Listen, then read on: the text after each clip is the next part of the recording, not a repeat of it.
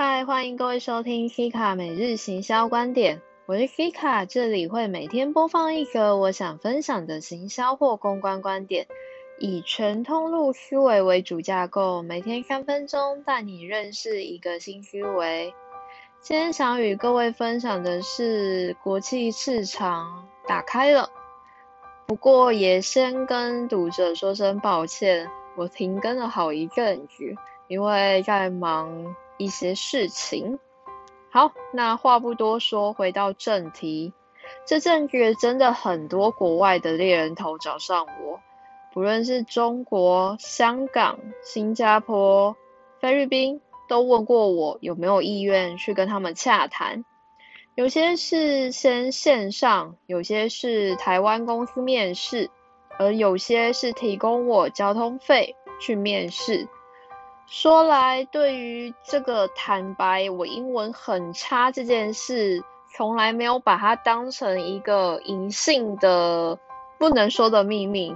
但还是蛮多科技厂愿意找我聊聊，甚至给我机会。这可以让我发现，现在国外的人才真的缺很大。也因为疫情渐渐的舒缓，而人力需求也开始逐渐的成长有关。那说来台湾一样缺，这次我换职又离职又找到工作，其实只花我两个礼拜的时间，我也感受得到台湾产业的爱才还有习才的热情。总之，我又要留在台北了。只不过去过上市公司之后，我深刻的理解到自己不适合传统产业的工作模式。对我来说，外商的管理方式较为适合我，弹性对我来说很重要。当然，薪资也不能太差。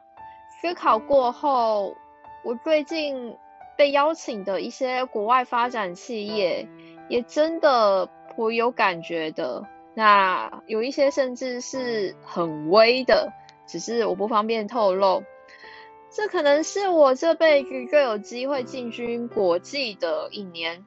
但回到现实面，国际的疫情很难说。疫情虽然看起看起来明朗，那疫苗也开始正在施打，但如果你每天去看目前 COVID-19 的死亡数据，还是瞎还是非常的高。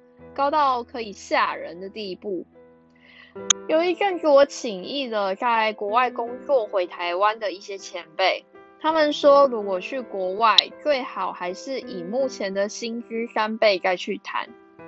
但想想，呃，以我现在的工作类型，要去谈到月收入超过二十万的，也蛮难的吧？毕竟我还是主要是做行销顾问类型，但。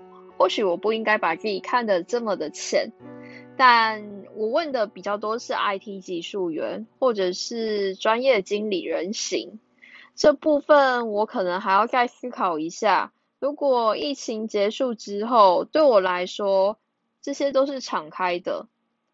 最近拒绝了很多机会，我选择去一间公司。这一年我打算好好的存钱，好好的顾自己。英文要学好，然后来迎向每个惊奇与挑战喽。